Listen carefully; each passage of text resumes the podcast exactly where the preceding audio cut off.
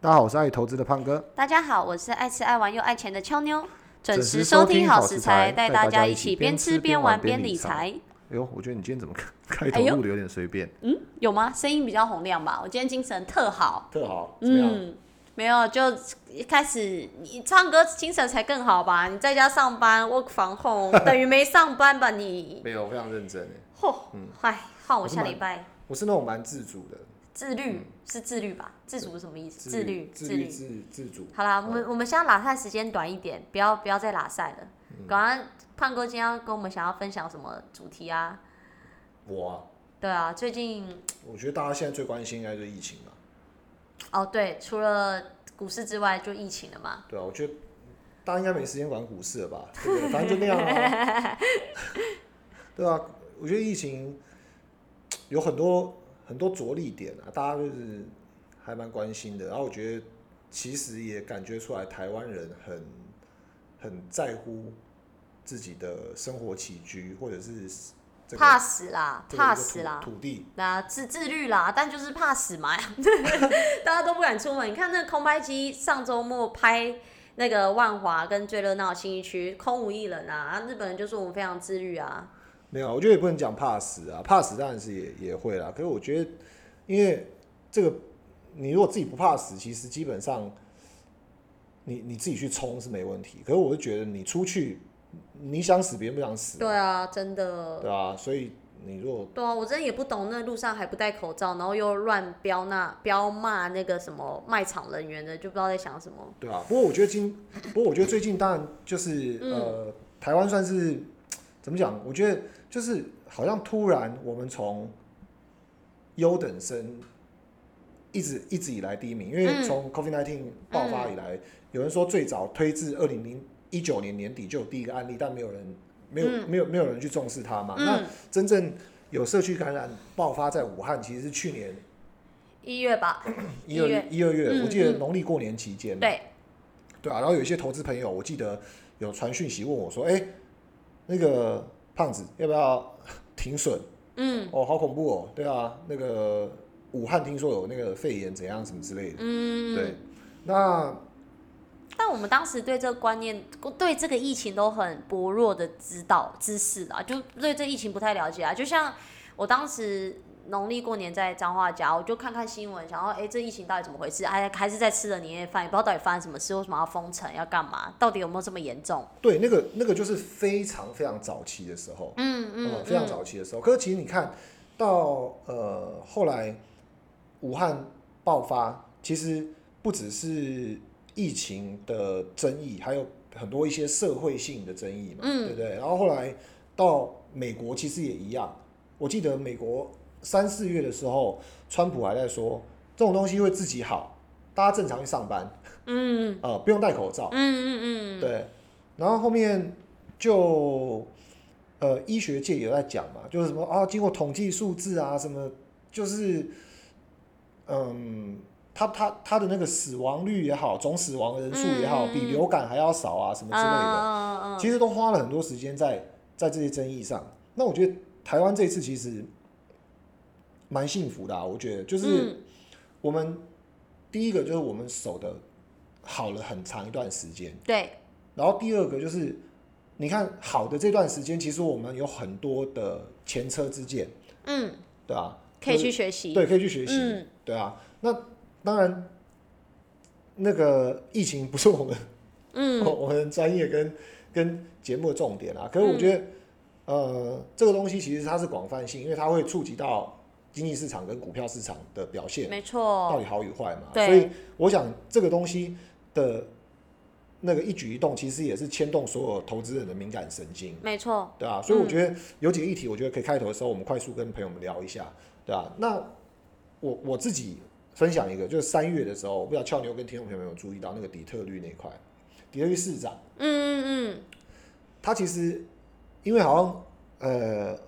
收到就是说那个配发给那个底特律市的疫苗，对然后应该是 Johnson Johnson 嘛，嗯嗯，招生，对我哎、我说真的，Johnson Johnson 在我心目中的 image 是非常好的，嗯，你你就觉得你觉得嗯很好啊，就大品牌啊。但招生，我想说就是做什么痱子粉哦，婴儿的痱子粉。还有还有那个隐形眼镜啊对对对对 对之类对的，，对嗯啊，就民生健护用品啊嗯居多，嗯对啊，不过其实它真的在医疗领域上也是蛮广泛的，嗯对啊，而且这个这个公司也是其实非常好的一个成就果，他们有产疫苗嘛，对他们有产疫苗了，但我觉得大家想象的一定都是交生六十六 percent，我想纽约。那个呃不是纽约，那个底特律市的市长大概也是这样的心情嘛，就是说、哦嗯，，我要给我我要给我的人民用最好的，对所以我我比较倾向于 Pfizer 或者是 Moderna，对，对，嗯那、我我我觉得今天，因为我们也是有备而来，我们后来看到这个争议之后，其实我们特别去找一些医学研究，然后有有一些文献，我觉得分享很好。第一个就是他讲到这个疫苗的的这个有效率嗯是怎么去统计的。嗯那简单的说法就是，呃，在一个人数，比如说一千人的采样之后，嗯，有一半的人打安慰剂，一半的人打这个我要测试的疫苗，然后再对放出去生活一两个月，然后一两个月之后，可能过回来之后，如果假设这一千个人有有一半染疫嗯是打安慰剂的人，嗯但是另外一个另外一半五百人打疫苗的嗯也是染疫、染疫者，那比方说打安慰剂跟打疫苗的人出去都染疫了嘛，而没错且人数是对等的，有效所益效率有效率就是以零有嘛，效率就是零，对。嗯嗯嗯，可是如果假设这一千个人出去之后，他回来之后打疫苗那一组，嗯打疫苗五百个人，嗯打安慰剂有五百个人，嗯，回来了之后呢，因为他们都正常行动，也不知道自己到底是打什么东西，嗯所以正常行动嘛。嗯，那最后回来的话，有五个人对，是。呃，对不起，有一百个人是染疫的，然后嗯一百个人里面，如果假设只有五个人是嗯打疫苗的人，嗯其他全部都打安慰剂的人染疫，嗯，那比方说这个疫苗有效性是百分之九十五，没错，对，所以我觉得这个医疗的文献，他去提到这个事情之后，其实我觉得给我一个启发，就是说哦，原来这个统计的采样是这样来的，可是我心里不免也产生很多问号，但是他很快就帮我解决这些问号。嗯第一个问号就是，那如果假设要测试疫苗的过程中，它的整个整个，比如说气候环境的不同。嗯地区性的不同，嗯还有整个社会的染疫嗯人数比重的不同，是不是也会造成它有效的结果不同？嗯啊、那这个文献其实刚好就有解释到我心里的疑迷失。他讲到说，因为大家都知道，一开始最早应该是阿斯特捷利康，然后 Pfizer 跟白、嗯那个 BioNTech 做的这个疫苗嘛，嗯对啊，然后后来 Moderna 其实也是在去、嗯去年年底同期，嗯，但是他们的研究实验其实都是在差不多年中的时候，就中大概在暑假，因为其实。对我觉得也是因为胖哥给我看这个，因为我其实不会对我没兴趣的东西点进去看，尤其这个影片很长。可是胖而且又是哥外文其实在对，其哎是英文，然后我英文不太好，但是幸好有中文翻译。但我觉得胖哥有讲到一个重点，就是其实看了这个影片跟他收集的资料，我才想才知道说，原来大家市面上听到最多莫德纳、辉瑞、娇生、A Z 这些疫苗的有效率，不是只单纯你要看，比如说刚刚胖哥讲到，可能娇生的有效率才六成，就是疫苗的四大有效率，可是。对，六乘六，那可能莫德纳跟辉瑞90他们几趴他们是九十五趴或对九成以上，那可能大家就觉得说，哎，那我一定是去打辉瑞跟莫德纳，我怎么会去打 A Z？呃，怎么会去打娇生嘛？对可是其实这个里面他有提到说，其实所谓的有效率不能只单看数字，因为可能会因应你测呃你测验的对象跟测验的时间点不同。对啊，比如说对比如说他就有讲到，就说你看 Johnson 他发布比较晚，所以你可以呃有逻辑性，有逻辑性就可以思考出来嘛。他测试的时间一定是在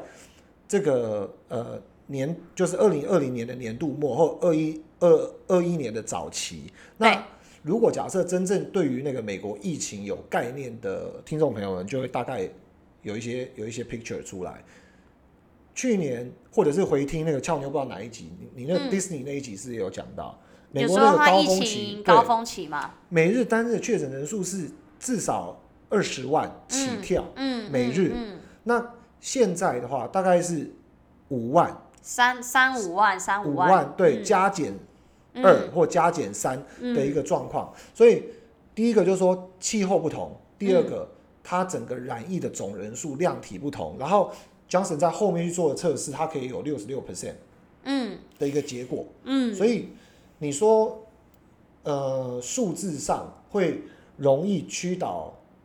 大家有不同的观感，我对，觉因得为因为我觉得像里面还有提到一个很重要，就是他到后面呃，交生在做研究的时候，因为为什么我们会探讨这个？因为底特律市长直接提到说，我不要用交生，我我就要用到最好，就是有效率是 那个莫德纳对跟那个辉瑞嘛。对那交生，我觉得他也不是出来反抗这个论点啦，只是他讲到一个很重要的论点，就是说他们在做有效率的这个测实验的时候，刚好也遇到了变种病毒的产生，所以其实变种病毒也带来他们这个有效实验的降低性。对，而且甚至他们到一些新兴国家，比如拉丁美洲、南美洲那边，嗯嗯那因为那个是全世界疫情非常严重的区域嘛，所以对，我觉得这个东西确实量体不同。那呃，讲延伸的，有时候其实我觉得投资朋友们也是很可爱，像嗯俏妞就就应该有很多相同的经验。比如说，有时候有一些朋友们会想说，哎、我看哪一只股票很棒哎、嘿很不错哎、或者是哎、我们邻居的阿姨的婆婆还有嗯她的小儿子啊，都是那个什么什么什么什么什么期货交易所什么营业员啊什么之类，超高会投资啊，手啊高手啊，然后去年大赚一票啊，嗯，股神股呢、神啊，，对不对？那讲一句坦白的，其实台湾加权指数，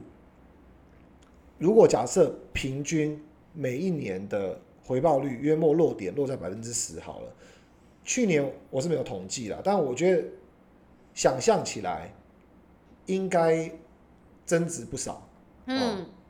我们我们节目这样会不会很不专业？你说连增值多少都不对，知增值道多吗少？都不知道。就只知道它到甚至也已没有经量化到一万七千点以上嘛，这个大概的数字我知道啊，就是台湾加权指数到一万七千点以上就不对不不不不啊就啊掉开，啊开年是多少，我们也不知道，对不对？很不专业，对不对？ 所以听众朋友们听到这样的资讯，对不对？就千万要心存怀疑，就千万心存怀疑，你都连量体都不知道是什么，你没有办法比较，数字是会骗人。它超好，它超棒，然后这间公司超赚钱，什么叫超赚？对不对？嗯，就是六十六趴、九十五趴，其实正常人选九十五趴，或者是甚至底特律市长说那个是最好的疫苗，这些东西都是一个直观性的。嗯，感受性。但是其实如果假设在投资市场上，我觉得也要很忌讳这件事情。我们、嗯我们没有要在 against 那个 Detroit 的市长的嗯，这个意思，就是说我们我们要去求证，然后我们要去量化啊、嗯那它会有一些呃周边的因素，还然有后你时间性嘛，就我觉得很多要去考虑，不是单纯看这个数字。比如说像呃，像我最近我身边有一个很会投资的朋友，就跟我说，哎、他去年赚了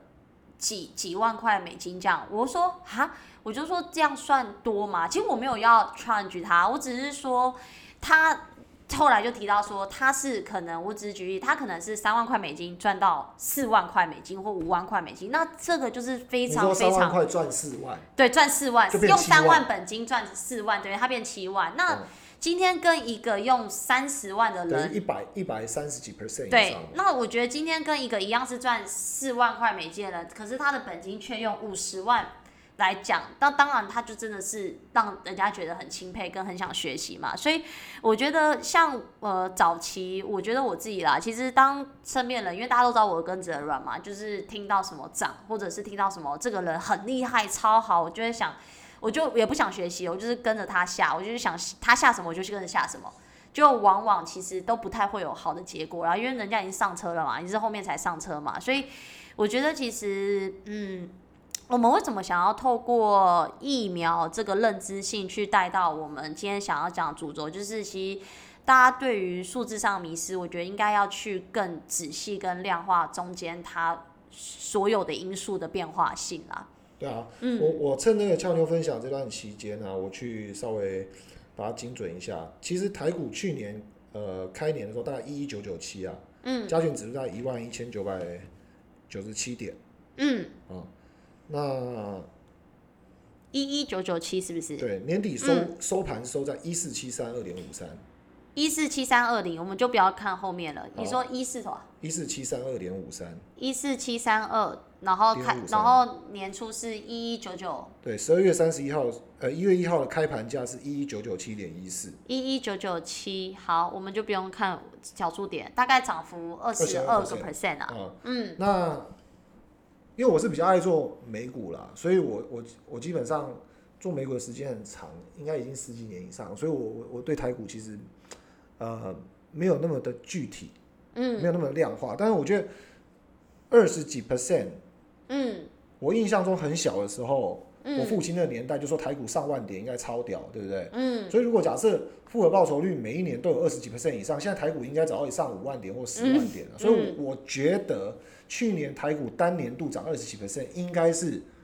中位数或以上。就嗯，讲白话就是每一年比起来，就应该去年应该是涨很多的超标啦，应该是那超标的，就是嗯没超标也偏中间，但对我们要做一个好的示范，所以我们不能主观去讲说它是好与不好。嗯可是我觉得我通常我我我听到一些坊间的讯息的时候，甚至是像现在有一些做的很华丽，然后很正式的这种官方网站、投嗯投资的官方网站或论坛的时候，当讲到一些那种观感性的字眼，比如说它超好、超强、嗯最强基金、最神基金的时候，嗯我通常会抱持怀疑。嗯我会想，OK，那呃操作超好，那台湾加权指数如果涨二十 percent，嗯那它的绩效嗯是几 percent？那 maybe 如果假设三十 percent，它就打败 benchmark。如果它做的是同一个市场，我嗯们才去做这样比较。嗯然后第二个部分的话就是，如果他今天操作的是五万块嗯台币，嗯哦，那他可能只是单一压住了，比如说呃看多期权，嗯，台股看多期权，然后嗯命中了某一年的某一个时机点，也不错啦，就是说进的好，出的巧，嗯然后收了之后也也也确实没有再回头嗯造成损失，就留得住，赚得到也留得住，我觉得这样也好。可是嗯问题是，对于我来讲，我还是就会产生新的问号，那五万块。嗯这五万块量体嗯很小嘛，嗯，所以搞不好， 搞不好对于他来讲是可以，输掉的、输输掉的光的钱没关系，对、嗯你根本不需要，嗯嗯你你根本不需要我觉得这个，我觉得这个观点没错啊。你你投，你可以永远赚赔的这全部的钱，就是我赔了，我也对。不会怎么样嘛可。我我我我想的是说，他搞不好只是一个 hedge，就一个避、嗯避险，所以可能比如说我弄五万，可我比较好奇的是，那你只有五万吗？你这么会做投资，只有五万吗？那会不会你今年才赚钱？嗯我我嗯，觉得我就很反，我就很反骨，想法就很 奇怪。然后你第二感，觉是为了反对而反对对。对对对。对然后第二个，第二个就是我会好奇，那他除了五万背后有没有一个主力的资金是九十五万？那九十五万的操盘到底操的怎么样？嗯嗯嗯，你就不觉一得这般，呃，我觉得就是你不觉得这很合乎常理吗就？常理啊，因为就一般人只会讲自己赚钱，谁会在面在面面前拉茶讲赔钱？就除了我前面几节啊分享嘛，没、我觉得没差，反正谁谁如果人都可以当股神，我干嘛工对啊，作？那如果他如果他真的很很很屌，然后他想要说服我，其实基本上他把九十五趴拿出来，然后掌我嘴，我也会闭嘴啊，嗯，对不对？我我我觉得其实回归到我们想要讲的结论，就好像感觉越越一直在一直在在戳别人。我觉得回归结论就是我们这一趴比较想讲的是说，就是如果大家是可能有呃出，可能大家是喜欢听这种节目理财节目，或有些人喜欢听人家报名牌，或者就是直接或者财经资跟讯风，，对，直接跟风或跟着身边朋友说，哎、我我觉得哪一只超好，哪一只超涨，然后哪一只超强，就跟着进去的话，我们觉得我们想要讲的是都一定有一定的风险，我觉得要去从中探讨说它是它它的量体跟它买的时间性背后的时空背景，不要当最后一个上车的啊、而且其实主要是，就算你不喜欢研究任何的分析报告，其实还是可以透过常常去。听或者是阅读一些相关的对你策略知识，培养一些就是培养一些自己的呃不同触角嗯的一些观念，我觉得有助于就是呃防堵一些资讯直接侵入到你的侵入到你的 就决是策。对，像我就是在改善我的观念，因为我本身第前面几集就有讲嘛，我是一个不喜欢看线图、不喜欢研究报告，我就是喜欢听人家报名牌。谁不喜欢听人家报名牌？你听了你不用研究就知道会涨，我就可以赚钱，谁不喜欢？但其实往往我觉得都会学到教训啦，就是不是每一次都可以这么顺利啦。对对啊，啊，回到主题上嘛，那、嗯，所以那个后来那个研究啊，我哦离回到疫苗是不是？对哦，离题离离题这么久，超久哦的，抱歉抱对歉。啊，回到回到疫苗上嘛，反正嗯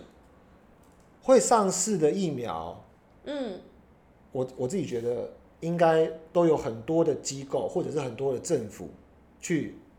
监测监督，嗯嗯嗯嗯。这个人看法啦，所以我我觉得基本上我是蛮正面的。其实我觉得，反正我觉得不管是哪些疫苗啦，我觉得其实疫苗对于打进去，对于人体可以抗病毒的有效性，绝对都是有效的，就都比不打好啦。但你说打了会不会有其他的副作用？我觉得就看急迫性嘛。我觉得如果今天我都觉得我身处在一个很很危险、很危险、很危险的环境，百分之九十会染疫，我管它有什么副作用，我直接去打、不然我等死等哇等你干嘛？心等生病哦、你心理你心理伤害搞不好已经大过于 COVID 1 9给你造成的伤害。对啊，我心里的压力，我想说啊，我今天不打，我就可能会染疫，那我当然当然去打，我管它副作用会呕吐、发烧、头痛、流鼻水。所以我们先讲心理层面探讨好了。其实基本上啊，我觉得就是大家一定有自己的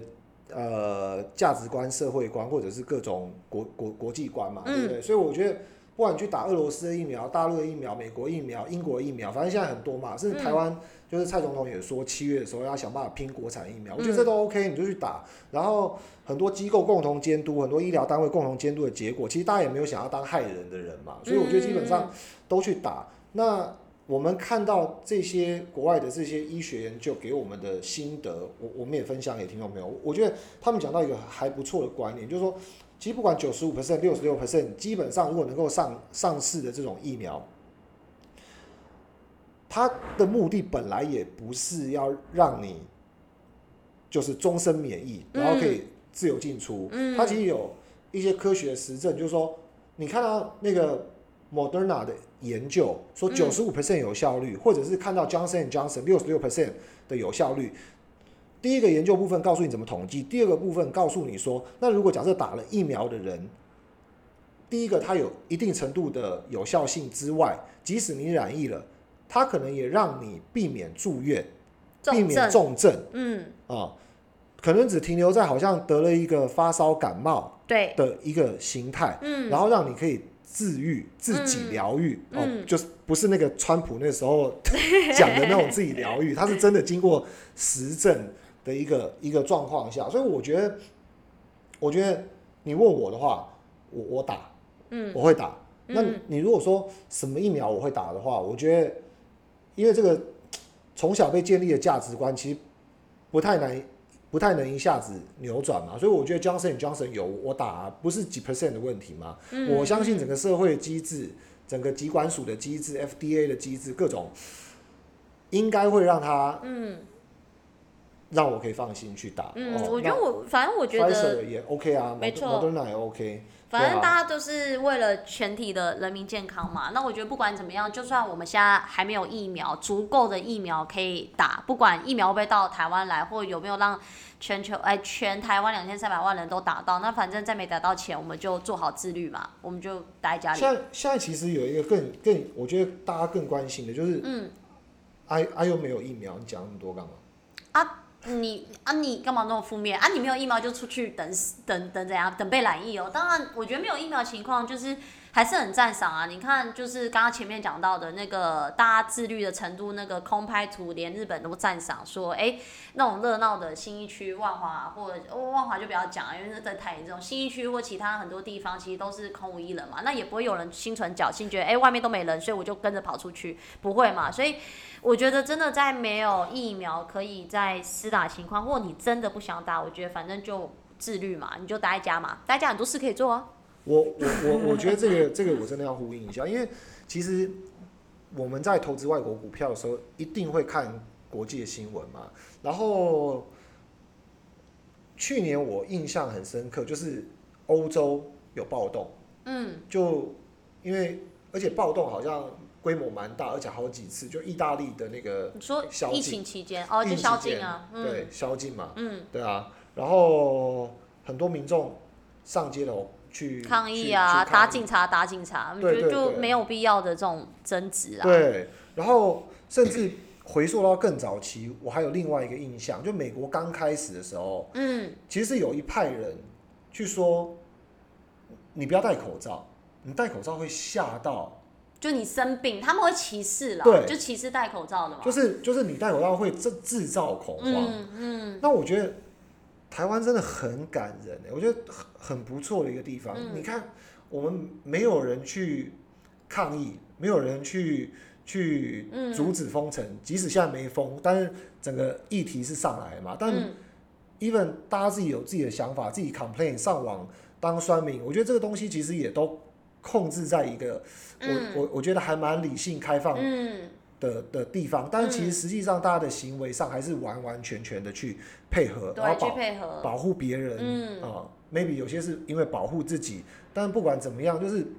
其实其就实没封城，我们也搞得自己很像封城，就很自律啦，蛮啊就感动，蛮对，感最近动大家不会因为政府这些规范，大家觉得要抗议啊，或者去殴殴打别殴殴打店员，什么进去要实名制，然后觉得麻烦就殴打，我觉得这都不会发生啊。然后唯一最近会抱怨就是停电嘛，对对啊，但那就不用提了。 但其实就是那个，我觉得那个抢抢民生物资这物个资东西，其嗯实、呃，我们也去研究一些国外的文献，像比如说那个呃，有一些疫情初爆发的国家，像马来西亚，有一些那个经历过嗯，大疫情爆发、社区感染的人，他们就有提到啊，因为就可能一些华侨他们在那边有有有居住，然后因为就碰上疫情嘛，所以他们真的也是囤积很多物资。其实你看囤积物资，后来他们就有心得，他们说等到疫情慢慢淡化之后，很多东西是长虫子，嗯，米虫，加倍料，呃，或者病没是料对，或者是说反过来就是说，会不会因为你囤积很多水，但是因为夏天来温度高，嗯然后它里面很多塑塑化物嗯哦、反而给你身体带来一种不好的影响。嗯，对啊所所以以其实。总结其实也不用去抢物资啦，我觉得民生都是够用的，而且我们政府也会做好控管啊啦。民生其实真的是、对啊是不能断的啦，嗯所以我觉得反而抢了变成是一种怎么讲，会造成跟制造更多人去抢，就对就这个景象就会发就生，会有一种羊群效应，对而且重点是可能会造成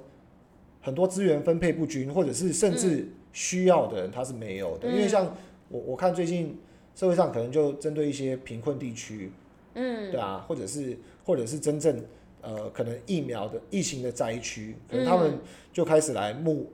募集就是需要的一些一些援助了。对啊，嗯所以我我觉得我们在开头其讲这个，我觉得其实呼应前面的东西之外，也是让大家更认识现在疫情跟疫苗的作用跟有效性嘛，又不是让你打，就像那个嗯那个吃了吃了魔法香菇一样的马里欧，可以出去到处乱跑都不会染疫，就是降低你的死亡率跟重症率嘛，对啊，对啊那。我觉得，可是我想问胖哥啊，如果现在在疫情，我我身边的朋友有有时候还跟我炫耀，最近股市不是算蛮惨，虽然今天台股全部都涨停板啦，然后对加权涨五趴多，可是其实像嗯，我身边朋友就有跟我说，哎、才五趴多，然后之前前几天在那边水深火热，他买的什么？最近他买两三天买那个口罩概念股而已，就涨三，他说涨大概将近四十趴，三三四天哦，我就觉得很白目嘛。你在人家水深火热的时候讲这个，但是我我第一个想法并不是羡慕啦，我只是觉得说，那你你买这个东西做投机做短线，那这公司嘞，它百分之百都生产口罩，那之后疫疫情过嘞，这公司不就零零零营收？那那这个也不是一个很好的长期投资的标的嘛。但我没有要酸它啦，我只是觉得说，我只是觉得说，就是我们真的要稳定的投资，我们还是买未来有成长性，然后有有发展趋势的公司嘛，不是说做这种。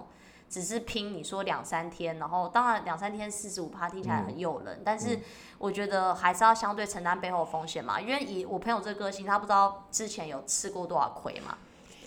我我觉得还是回到就是第一个主题，我们讲那个比较量化的东西好了啦，因为其实口袋概念股，我我我大概也会去去看一下嘛。那我觉得台湾就有一些什么什么新力啊、南六啊这种股票，其实你基本上它这个什么的一层两层报酬，你如果真的能够赚到，我嗯，我觉得真的也是蛮屌的，因为嗯它大概都是两天、三天，就说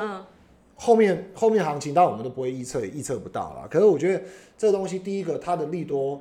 还有驱导资金往这边移动的因素，主要是因为疫情突然爆发。嗯，可是这个东西很短暂的，好比说有些人他一直在喊美股泡沫，嗯嗯，像我之前就看过一本书，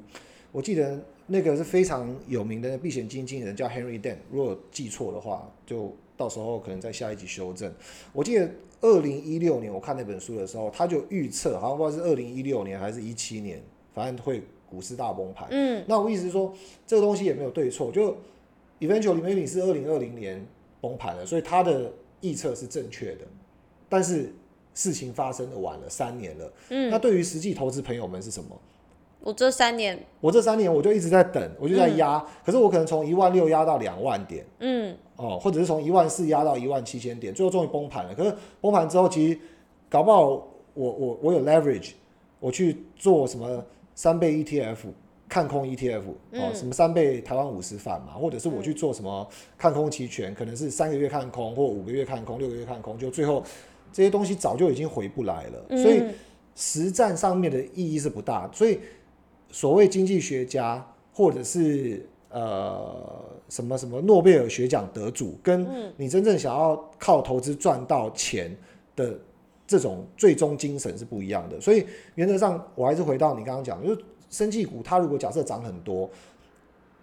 然后又在短短的时间涨，然后你又能够预测未来，你可以买到，那你就印度神童啊，没什么好说的。我就台湾神童，台湾神对，台童，湾神童啊，我就我我就我就真的只能佩服你，right timing 你可以去买，然后然后 right timing 嗯你可以退场，对不对？所以，我我说真的，我不会去羡慕，然后也也也不是酸葡萄心理，但是我反而觉得，敢大胆的去预测一件事情会发生，我觉得接下来只有两种 scenario，嗯就是早一点或晚一点，会有两种情境。一种情境就台湾变成像《失速列车》第一集一样，或者是第二集一样，嗯就大家就只能躲在黑暗里面生活，然后一出来之后就会互相呃撕咬、互相传染，嗯然后人类会文明会倒退两三百年，然后进入进入那种就是人咬人、人吃人、人传人的一个社会，嗯然后大家都再也没有文明的文化，比如嗯说我也不会用金钱交易，嗯我也不会以物易物，嗯我也没有什么什么各种教育后的这种行为啦，反正就什么都没有。嗯太可怕了，那你更不会听我们节目啦。到那个时候变僵尸了，谁要听 是听我们节目对干啊嘛？，对啊， 钱也不是重点啦，所以我要钱干嘛？对啊，那只有一种怎么状可况能嘛。变那样啦？我我也觉得不可能嘛，嗯对啊，那我每每天都在想说，哦，毁灭啦什么这种理论的人，嗯可能其实本身就站在一个比较输的一方。就是在卖方啦，在投资角度就是卖方，对我看空啦。对啊，你嗯你全部把它抛掉，不管你是因为恐慌，或者是因为因为真的很看坏，嗯看坏政府，看坏你周边的嗯朋友，嗯，看坏你身边的同事，看坏一切。看坏一 切，对，反正你就是已经行为表态了。那我觉得这个东西其实基本上就很容易站在输输家的一方，嗯所以像我我我觉得最近其实如果假设有经历过去年美股的那一波，甚至是一些老司机，大家就很有感，就是说去年美股二三月的时候，虽然招致一个最短而且最快速的下杀，嗯可是后面的反弹都超乎人类的预期，不是嗯 U 型复苏，嗯，也不是 W 底，对。是直接 V 型反转上去，而且不断的破、破新对高。啊，其实也为大家创造无无与伦比的财富，无与所伦比以是这样用的。所以我刚刚第那个阶段说，只有两种可能性，一个嗯是你如果假设失速列车，我觉得你要去 all in 空单，我觉得你要清空你所有的股票。换句话说，好像如果会变失速列车，你空不空有没有赚到这笔钱，好像也没意义嘛，对不对？嗯嗯对啊因为以后都不用钱交易啦，妈，你 你最重要的就是 也不会有交易已所、经没有啊文。明啦。对啊，搞不好你压交易所的那个钱还拿不回对，来，搞不因为好桌上的那个香蕉、苹果都还比钱还有价值对啊啊！，不对，是那个僵尸也不吃这个，要吃人而已。对啊，对啊，所以所以没没有了嘛，所以你去赚这个钱已经对，已经就是破没有那个初衷了。所以回归到正常状况下，政府、人民还有所有的嗯，地球上的生物是站在一体的，大家都是往好的方向发所以展。其实听起来，胖哥你应该大多都选择站在买方跟多方。我基本上我一定选择站在买方多方，然后所哦然以，后可是听起来，可是适时的做停损也不是坏事，只是说不能对一切太悲观吧，是吗？我我觉得，我觉得应该是这么说，因为你前几集有提到嘛，就是说对之啊所以你可以在这边悠然的跟我录音的原因，是因为 你的资金控管好。那我觉得正向思考，就是说，假设我是属于那个现在已经喘不过气来，嗯，无法面对自己的情绪跟家人，我觉得，嗯，为了你自己的健康，嗯，然后为了你，如果假设未来。休养一段时间之后，还想要重回到股市，嗯有一个健康的心态的状况下，你你去试出你的部位，无关乎后面涨回来或、嗯对没或错嗯或继续跌下去，你不要再拿这个最后的结论去 challenge 你自己。对，我觉得真正问题发生的根源是在我进入股票市场之前，嗯，我是听信名牌、听信嗯，专家、听信坊间然的后传期言，望报酬很大，然后期望报酬很大。对，对，就像我们有一个朋友，就是那个你上次提到那个跳河朋友我嘛，们家小何啦，小 何，对我跟你讲，其实有些人一直觉得自己投资就是没有命，就是我怎么做我怎么赔，然后我本业很赚钱，然后就会开始觉得说，那我干嘛不靠本业赚钱就好？我到底进入对这个资本市场，把钱都输光，输给这些资本主义，那我还不如拿去吃蛋餐，丢到河里都会有声音。对对，就是开始会有这些负面情绪，但是我觉得这些情绪也没有错。就像我觉得，干我那呃，呃不要讲脏话，靠，我现在赔钱了，然后我就觉得说，啊，我努力赚的工作钱、劳劳碌命钱都赔到一个两三天就叭叭叭，就是大跌的二三十趴的东西里面去。所以我觉得小何这种心态，其实他也不是错，对，因为我我觉得只是只你是谁输钱不会伤心？对，一因定为我会觉得，伤心我觉啊得一定就是回归到前面讲的，就是你今天你做好最坏的准备。我做我我我投这五万块台币，我输光我认，就是我不会影响到我生活情绪。如果今天这五万台币是我三个月的薪水，是我三个月薪水，那我可能就会觉得很怄啊，觉得啊，这个市场又骗了我的钱，为什么大家都可以赚钱，之后我会赔钱？对，所以我我觉得其实就像胖哥前面提到的啊啦，我觉得今天在市场里面输的钱谁会开心？就大家一定都是想赚钱的、啊，但我觉得适时的做停损，跟所谓我在前面我在 intro 的时候讲到说，其实我是一个不爱停损的，因为我觉得反正没停损就是没有赔钱嘛。可是讲老实话，适时的停损，然后站在有市场来临的时候，勇敢的站在多方买方，而不是用自己的情绪大过。我觉得大过看到看事情的公正性，因为有时候情绪，有些有时候感性会失去理智啊，就是我我我，反正我对这市场已经觉得已经无可救药，反正我我做的都会赔钱，我做投资什么都赔钱，然后我开始不去投资哎、了。可我，可我，我觉得，当然，因为嗯你你现在的那个情绪跟阅历走到这边，然后去稍微有一个篇幅提一下停损。说老实话，我对停损这个事情的看法嗯不太一样、哎，嗯，你说我说呢，我们现在呃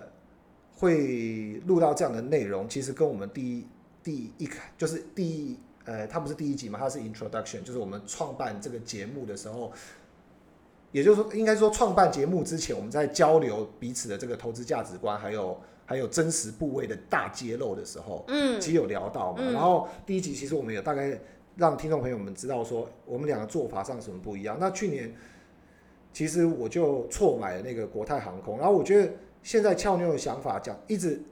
怎么讲，就是振振有词的把这个停损挂在嘴边。我觉得其实听众朋友们要知道整个过程啊，就是说，其实俏妞因为他看到我把那个国泰航空的 部位部位亏损的部位，对亏损部位可能拿了八成九成多回来之后，然后转往美国的航空股之后，得到了巨大的报酬。黑妹，所以我有这个两个字是你升值到我心的，你对还跟我讲你有不一样的想法，对，所以我觉得我要负很大责任，是因为现在我感受到，就是你正在走一些呃你以走的以以路以前很多老手们都走过的路。对，啊，那这个时候是理性跟感性的交战期。嗯，我可以用一个问题来测验：你说，最近你的美股投资部位嗯，亏损幅度是缩小还是扩大？不还是是你你你，等下你问这一题不公平啊，因为一定是扩大的、啊，最近市场这么惨，一那如定果是我扩大的、 啊因，为我很残忍的告诉你，我的部位 又往上了，你一定很生气。你说你最近反而是是是是赚钱的，不是亏钱的。你干我我们嘛？你就这什么什我么们就鬼先表跳，情？我们就先跳过这个议题。 好好所以好好，所以 anyway，呃，你这个你你目前到这个状况的时候呢，我觉得呃， 某种程度就是你应该把停损这么沉重的字，把它消化成嗯，一种，譬如你家里有一些不穿的衣服，对，然后你把它当做一种废弃物再利用的心态对，啊，比如说。呃，衣服拿来当抹布，对，衣是服吗拿拿来当抹布，嗯然后你觉得，哎、这你举例好吗？你对你怎么给自己的那个心理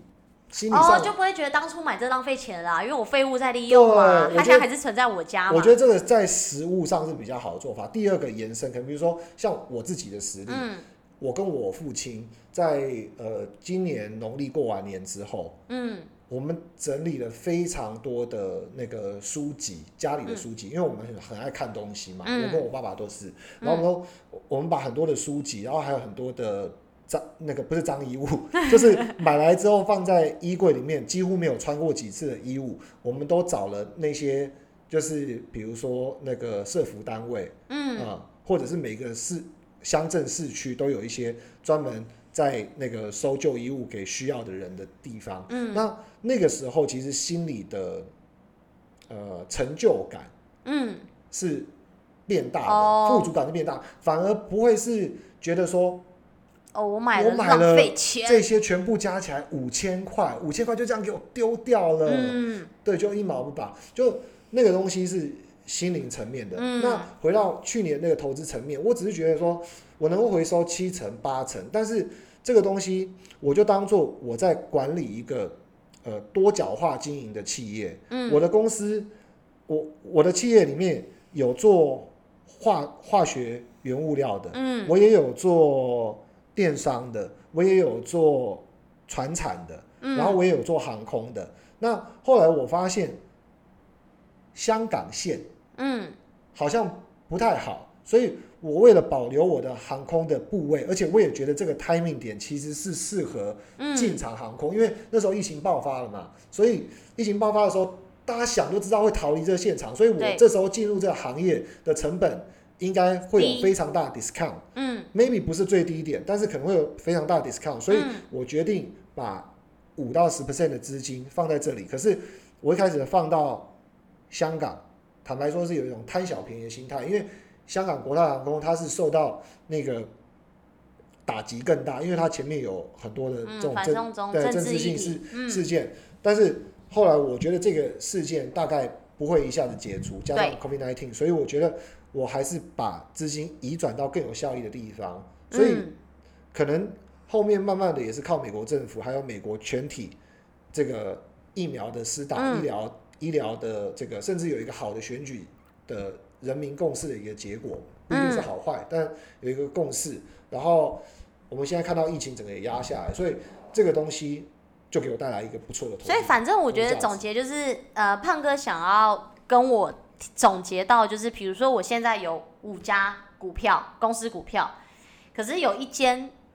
我觉得我当初投放的，与其讲停损，不如说我把这边剩下的资金，虽然我亏了两成出来，但是我应该是要把这资金移这个资金移到我们认为现在更有效益未来的公司。对其其实讲白话，讲白话这叫做。呃，讲白话，这不，我觉得这叫停损。对我来讲，反正我就是这个标的就是亏钱，我觉得叫停损。但是我觉得胖哥的想法是你这个东西停出来之后，你是为了去加码在另外一个你有其实因为看好的你地其实方因为嘛你资本有限，然后第二个就是说，哦对金资金流控管的重要性啦。对，第二个就是说，嗯，如果你一直赚很多，反正你每一档都清仓不败嘛，然后你就你就嗯加到你赢为止，这也是 这这也不能论论对错嘛，只是说只是说，我觉得在呃更有效率的资金管理对者没来错没讲，错。其实我觉得它的名词是它的名词是什么，其实不太重要，重要的是说怎么样能够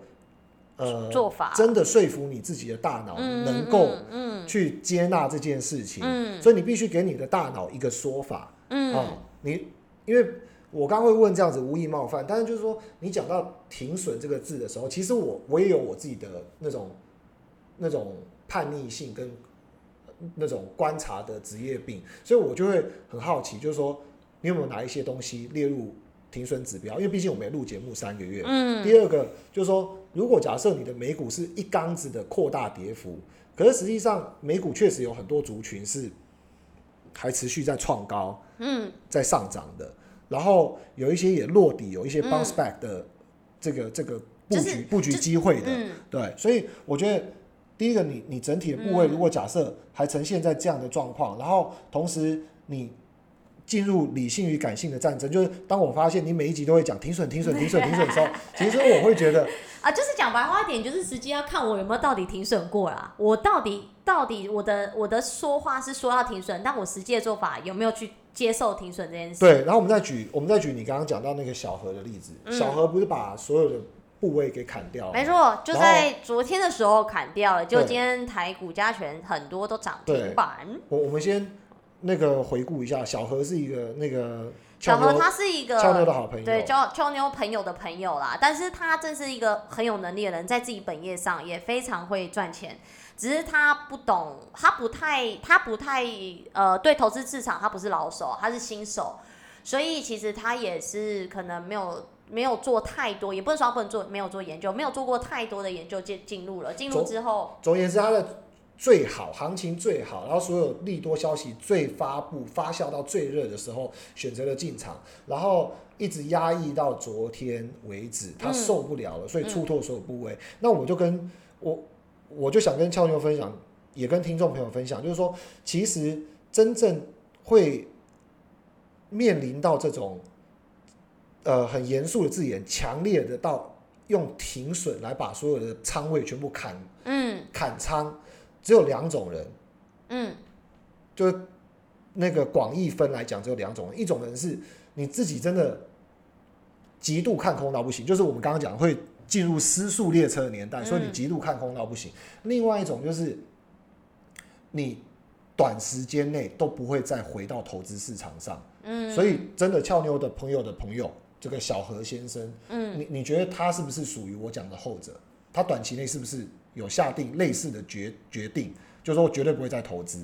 我觉得是，你因觉得为是他觉，因为他就是讲一个白话，就人的心理嘛，在该赚钱的时候我没赚到，赔钱都有我的份。那那谁 OK 想要再把我的钱进去再投入资本市场里？对，所以所以听众朋友们就可以注意了，其实这个东西都是很哲学的，就是你、嗯 你如果假设今天你面临到一个重创，就是一朝被蛇咬，十年怕草绳，你根本不可能再回到投资市场上。这个时候你用这么强烈的字眼停损，就好像说戒赌、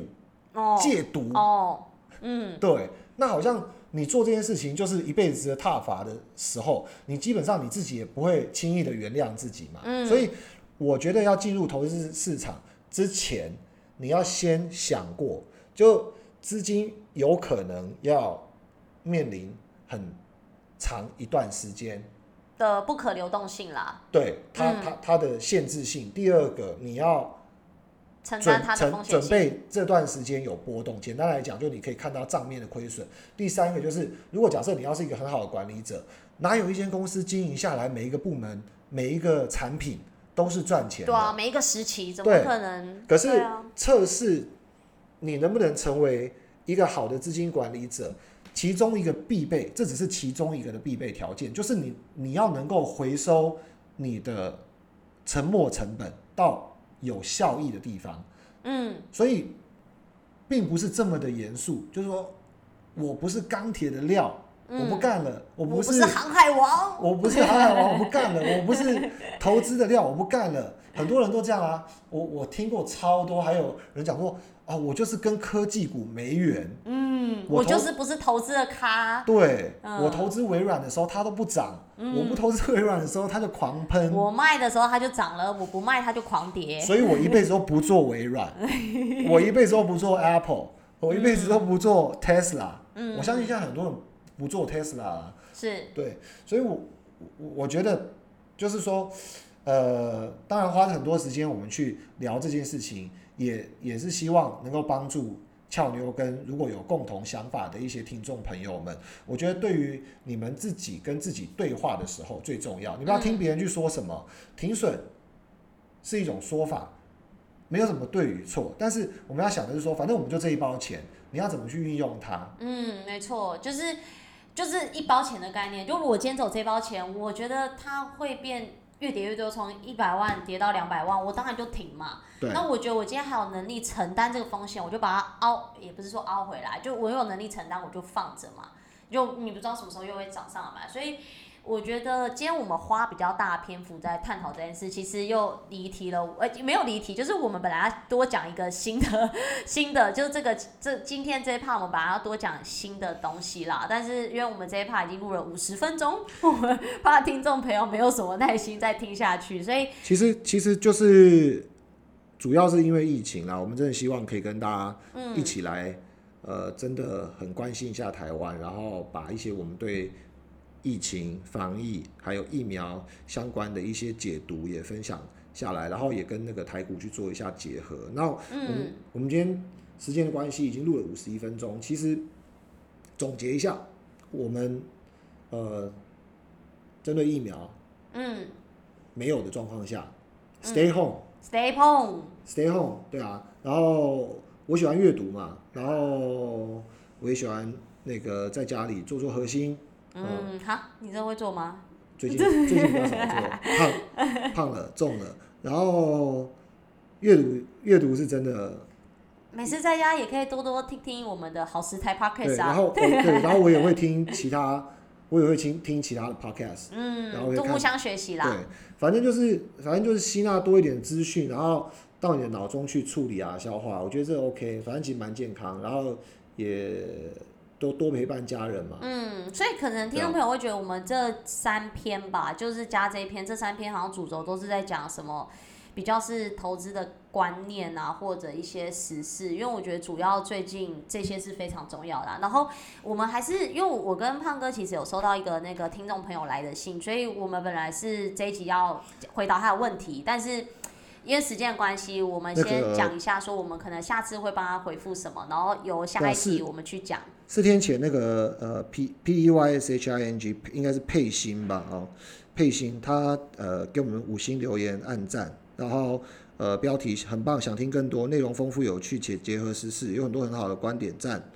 希望有投资新手的主题。其实我们呃今天在呃呃在拟稿在撰文，其实我们针对投资新手的主题，我们大概做了。呃，差不多一集的内容，然后这内容其实因为花了我大概八个小时的时间，那对啊，那因为还是因应时事所所所趋，所以我觉得其实跟大家共体时间一下，然后也跟那个听众朋友们分享，我们真的是很很注重防疫，所以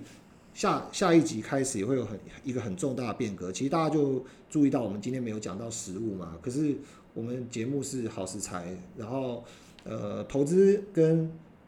投资只是生活一部分哦，吃喝玩乐陪伴家人，其实都还有那个这个自己心灵的成长、职业的成长，其实都是一个很重要的一个环节。那我们会尽可能带来多元的这个这个时事，然后因为疫情的关系，其实我们决定接下来不再到处跑，所以我们可能也不会在外面进食，我们可能会自己打理完之后再来录音，然后配合这个政府的防疫政策，所以接下来我们会有一个很重大的转变，但是我们还是会跟大家分享。对，因为毕好竟食我物们的主轴就是除了投资，也要有一些疗愈的美食去去刺激大家心灵嘛。所以刚胖哥有讲到疫情关系，我们没办法亲自去体验吃东西，但我我们们绝对不会让大家失望，所以对我们下一集请敬请聆听我们介绍啊食物的这一我们下块一。集 会含金量非常非常大，因为我们要感谢给我们那个那个五星订阅加留言的朋友，所以我们非常认真的去制作这个下一集的内容，然后也在食物上我们有一个想到创了一个创新的改革，嗯一个很大的抗疫的美食分享专题。嗯，没会介错，绍给大家，希望大家还是可以得到很多好吃的美食资讯。对，所以大家还是得得到，只是可以用不一样的方式呈现，所以大家请期待，好，希望大家全体抗疫成功。然后有疫苗我会打，你会打吗？打打打打，一定打，好好好，那就还是再再提醒大家，记得 stay home。嗯，在家有很多事可以做哦。对啊好，然后谢谢不要大不要家，抢食物哦，谢谢大家，谢谢大家，下次好见，谢谢拜拜拜拜